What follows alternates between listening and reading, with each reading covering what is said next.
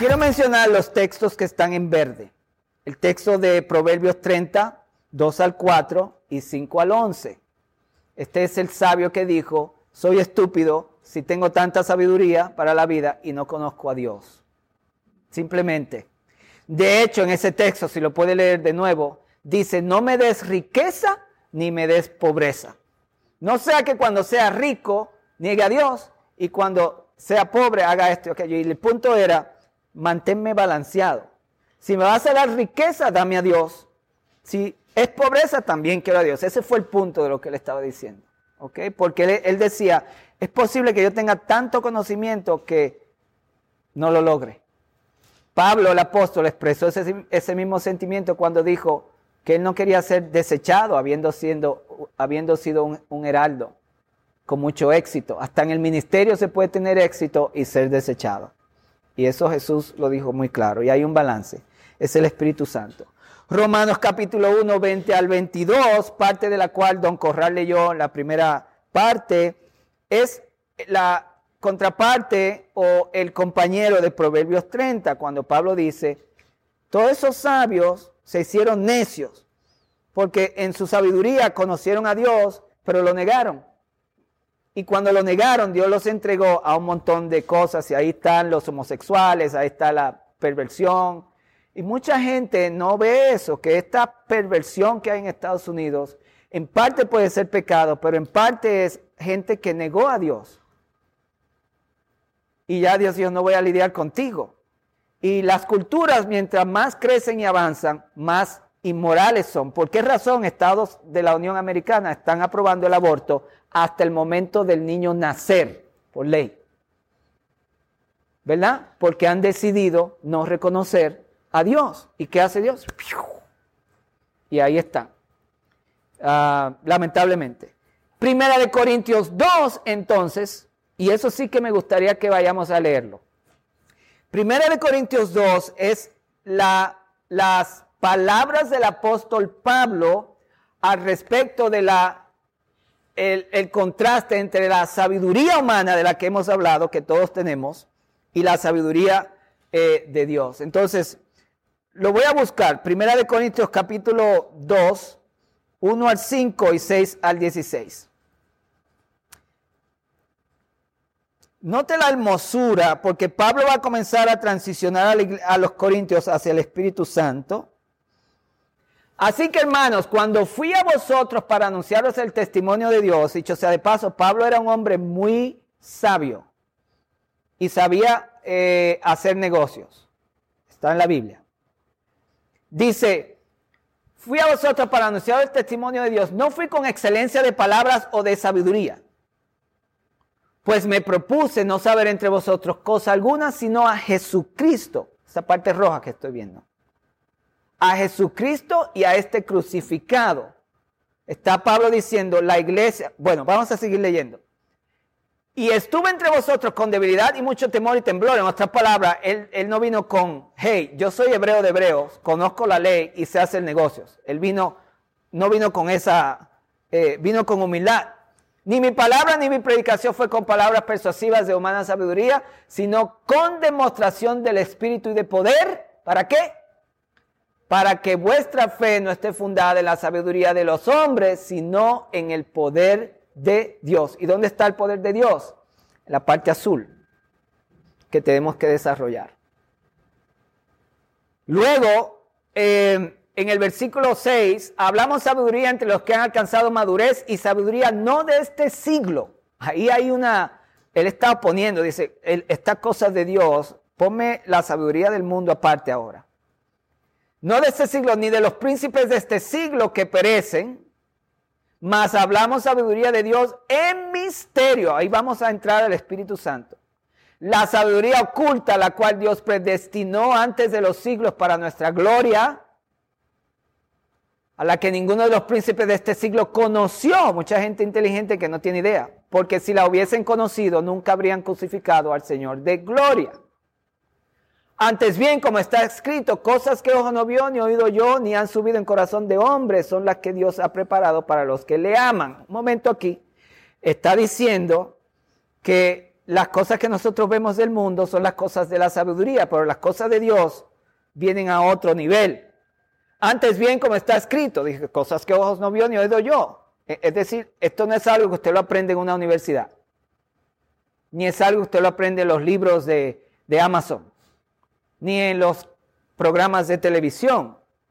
Es más, ni tampoco lo aprende de predicadores que no son espirituales. Porque los predicadores que no son espirituales están hablando sabiduría mundana, está bonito, pero las cosas de Dios a las que Pablo va a hablar, dicho sea de paso, comenzamos este curso con Primera de Corintios 12, donde dice, no quiero que ignoréis las cosas espirituales, y esta es la introducción a eso. El próximo versículo. Dice que Dios ha preparado las cosas para los que le aman y nos las reveló por el Espíritu, no por el Maestro de ciencias médicas, lo que sea. El Espíritu Santo entonces quiere hablar con usted. Jesús dijo que los guiará a toda verdad. El Espíritu Santo quiere hablar con sus hijos. La pregunta del millón. ¿Cuántos de ustedes pueden decir, yo escuché al Espíritu Santo hablarme a mí? Si la respuesta es no, entonces usted está muy verde. No estoy diciendo que está mal, está muy verde y tiene que aprender a movernos. Y yo quiero hablar un poquito de cómo movernos de lo verde a lo rojo y a lo azul. Y que Dios me ayude a dar una semilla hoy y luego cuando se abra la puerta continuamos. ¿Está bien? Dice, porque el Espíritu todo lo escudriña aún lo profundo de Dios. ¿Ok? El Espíritu Santo está en mí. Cristo está en el cielo. Cuando Pablo habla de Dios, está hablando del Padre. Siempre Pablo habla del Padre de nuestro Señor Jesucristo. A la persona que es salva, dentro de su espíritu, no en la mente, no en su alma, en su interior, el Espíritu Santo está haciendo esto, escudriñando de Dios y poniendo revelación en su espíritu. Él dice, el Espíritu escudriña lo profundo para revelarlo a su espíritu. El problema del ser humano es que está tan verde y tan emocional que no sabe cómo entrar a las recámaras de su ser interior para escuchar lo que el Espíritu está poniendo de identidad en su vida, de llamado, de ministerio, de dirección, porque los cristianos de hoy no están yendo al mundo espiritual. Pero ya todo lo que Dios, gracias, eh, don Corral, gracias, todo lo que Dios quiere que usted sepa ya está adentro de usted. Y no va a llegar como una cosa que cayó del cielo y le dio y usted sintió que llegó, sino que las cosas de Dios fluyen desde el interior. Dios ya no viene con relámpagos y luces. Por eso Jesús dijo, fluirán desde el interior ríos, plural, de aguas vivas. Entonces, el problema del cristiano es que no sabe ir al pozo que tiene y hacer que se abra y fluya. Somos pozos tapados por nuestra sabiduría y mentalidad y por nuestras emociones y los dramas que suprimen la revelación de Dios en nuestras vidas. Cuando usted adora, por ejemplo, y usted dice, siento la presencia de Dios, esa presencia no bajó esa presencia subió, porque la presencia bajó de una vez por todas cuando usted vino a Cristo. Somos el templo del Espíritu Santo, eso es literal. Voy a repetirlo de nuevo. Por eso es que la adoración es tan importante, porque cuando usted adora, usted destapa el pozo. Y es tan poderosa la manifestación que usted siente que, está descendiendo, pero que usted entró en el mundo espiritual y en el mundo espiritual adentro está descendiendo, pero está descendiendo adentro y fluye hacia afuera. Estamos hablando de cosas espirituales ahora, que Dios le traduzca lo que estoy diciendo. Usted tiene a Dios dentro de usted. Y cuando aprendemos a tener ritmos espirituales y esto se destapa, es mucho más fácil escuchar su voz. Pero su voz yo no la escucho porque Dios me habló de allá arriba. Hey, ¿me escuchas? Don Marcos, aquí. ¡eh! Y no puede oír porque allá en Eagle hay muchos camiones que hacen... No, no, nada de eso. Es de adentro. Es la voz apacible de la que Elías habla. Es, dice, y oirás una voz detrás de ti que te va a decir dónde ir. Pablo, ese texto es muy poderoso.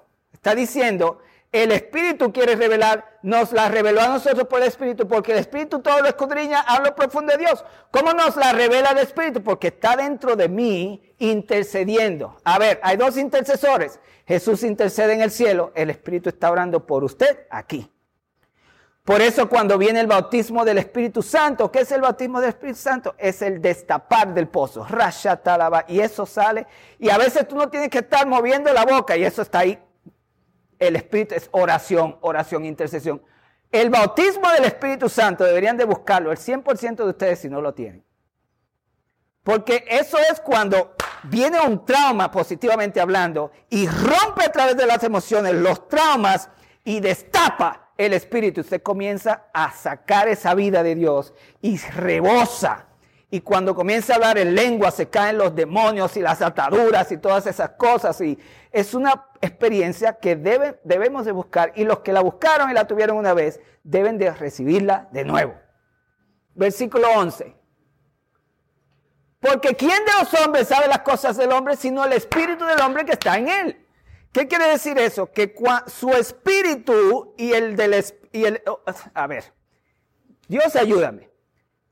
Usted no tiene un espíritu como el que tenía antes. Su espíritu y el Espíritu Santo son uno. No hay dos espíritus en usted. Porque Pablo dice en 1 Corintios que el que se une al Señor, un espíritu es con él.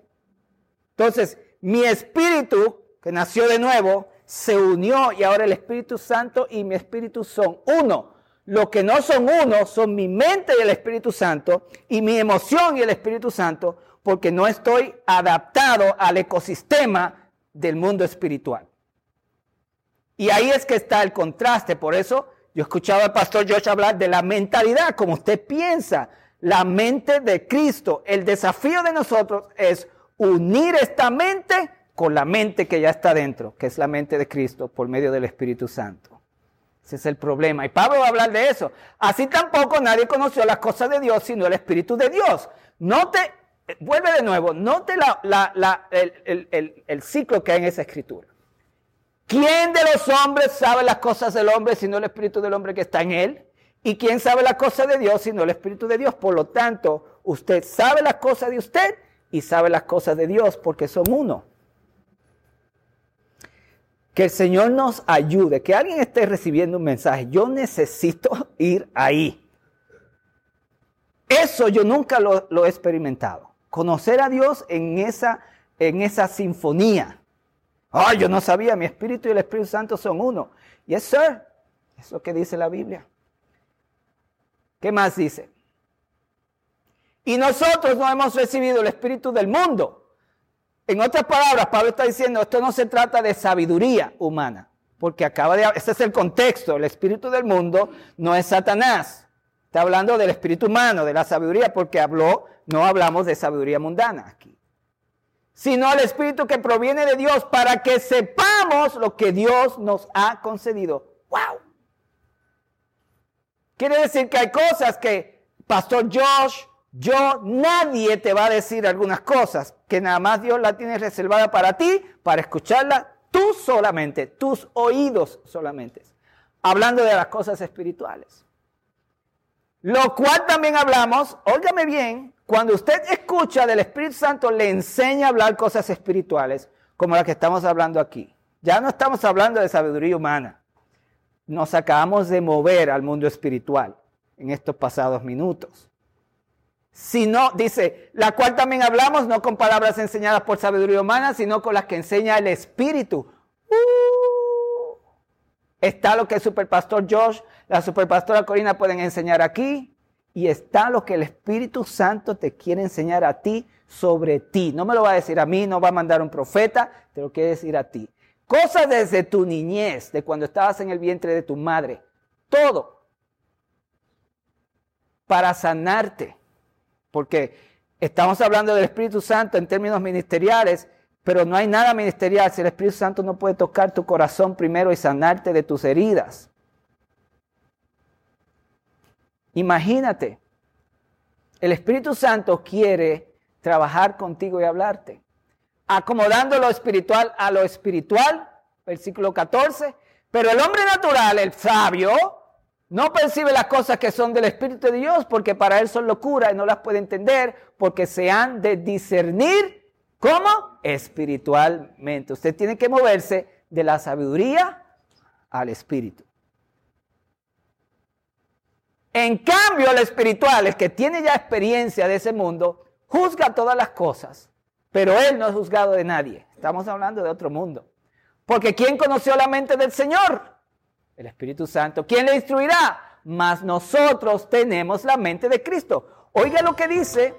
¿Cuál es la mente de Cristo? El Espíritu Santo. Porque acaba de decir Pablo que él escudriña las cosas profundas de Dios.